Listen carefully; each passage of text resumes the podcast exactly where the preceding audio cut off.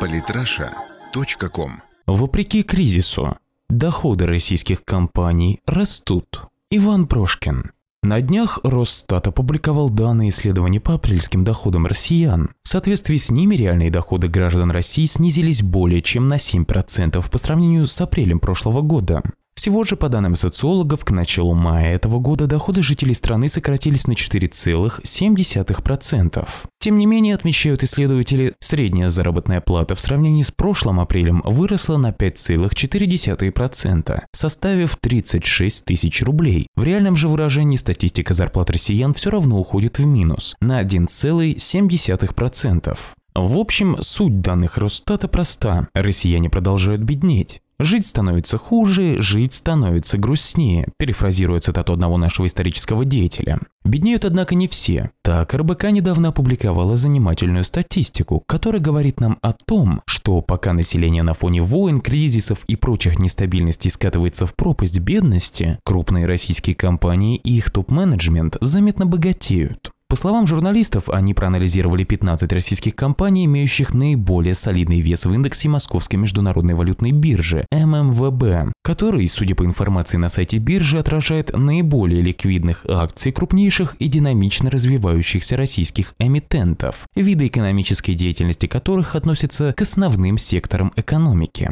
Итак, в исследовании отмечается, что за весь прошлый год вознаграждение ключевых лиц этих самых 15 компаний составило почти 64 миллиарда рублей. В целом же доходы топ-менеджмента и членов советов директоров компаний выросли по сравнению с 2014 и 2013 годом на 10 и 13% соответственно. Журналисты подчеркивают, что на самую широкую ногу живут в Норникеле, где к высшим должностям принадлежат 26 человек. Если брать в совокупности, то компания выплатила им в прошлом году 3,7 миллиарда рублей, на 2,3 миллиарда больше, чем в 2014 году, а также практически на 50% больше сумм 2013 года. Тогда этим лицам было выплачено 2,5 миллиарда рублей. Сами представители корпорации объясняют значительное увеличение своих доходов в тяжелый для страны кризисный период общим ростом объемов дохода компании с 24 до 105 миллиардов за последние три года. И это при том, что цены на никель наоборот демонстрировали падение с 17 до 8,7 тысяч за тонну. Опять же, за последний трехлетний срок. Однако представители компании отмечают, что смягчить последствия падения цены на никель и компенсировать все потери корпорации помогла девальвация рубля в 2-3 раза в течение продолжающегося кризисного периода.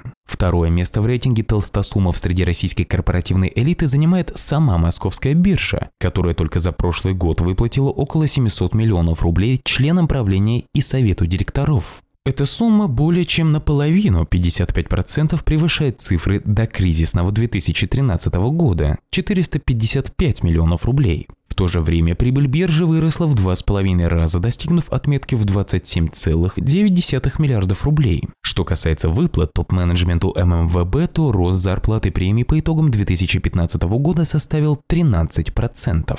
Между тем, рост выплат менеджменту биржи еще можно было бы объяснить, если бы ее система работала стабильно и эффективно. Однако этого не наблюдается. Наоборот, за прошлый год на ММВБ произошли десятки сбоев, которые приводили к приостановке торгов, а значит и снижали эффективность биржи.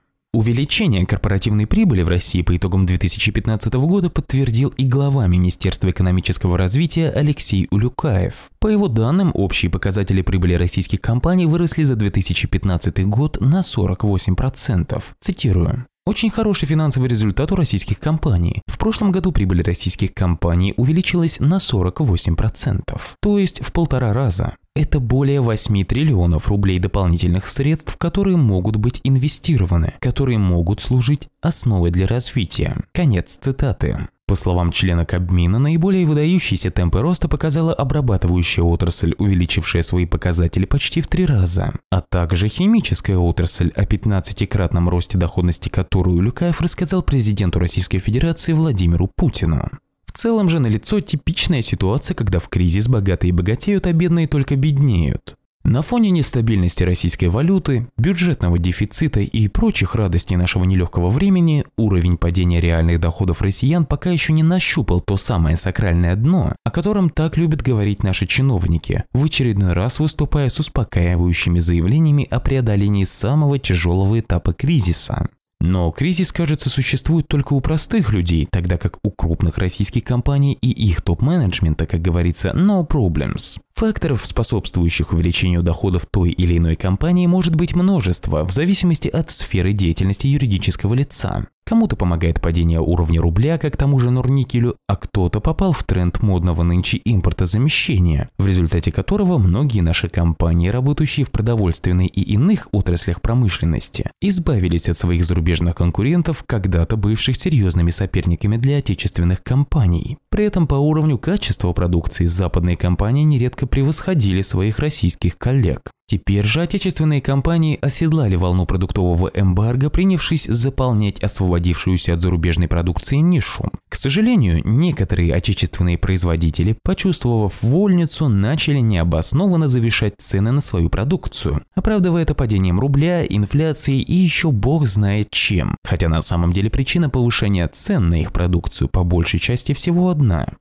жадность и желание срубить бабла на потребителях. Нет, падение рубля и прочие процессы, конечно, в разной степени все-таки оказывают влияние на цену товара, но не в той степени, в какой ее пытаются представить наши производители. К примеру, молочной продукции, цены на которую за последние годы изрядно подросли. Естественно, что рост цен – один из самых главных факторов снижения реальных доходов населения. На этом фоне в правительстве разработали проект макроэкономического прогноза на 2016-2019 годы, где Минэкономразвитие объявило о намерении выйти в рост ВВП на 4,5% к 2019 году. Рецепт этого русского чуда до безобразия прост ограничение роста зарплат в этом и следующем году, что затем будет компенсировано в 2018-2019 годах, когда экономика по замыслу разработчиков проекта наберет новые обороты и пойдет в гору. А там, глядишь, можно будет и об уровне жизни народа подумать. Помимо этого, драйверами роста экономики объявлены инвестиции из Фонда национального благосостояния и сокращение потребляемой электроэнергии. При этом стоит отметить, что данный подход кардинально отличается от идей пятилетней давности, когда драйверами роста объявлялось поддержание внутреннего спроса и экономического развития путем именно роста доходов населения.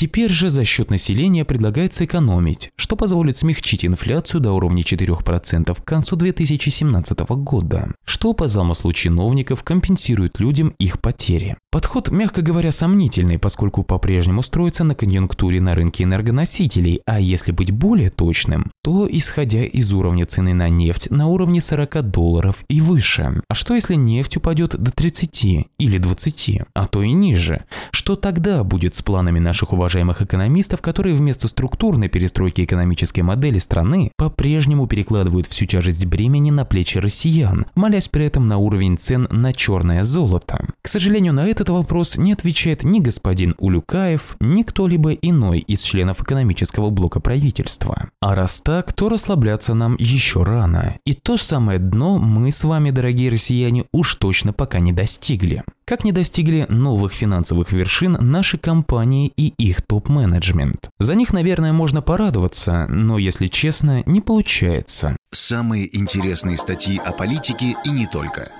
Читайте и слушайте каждый день на сайте polytrasha.com.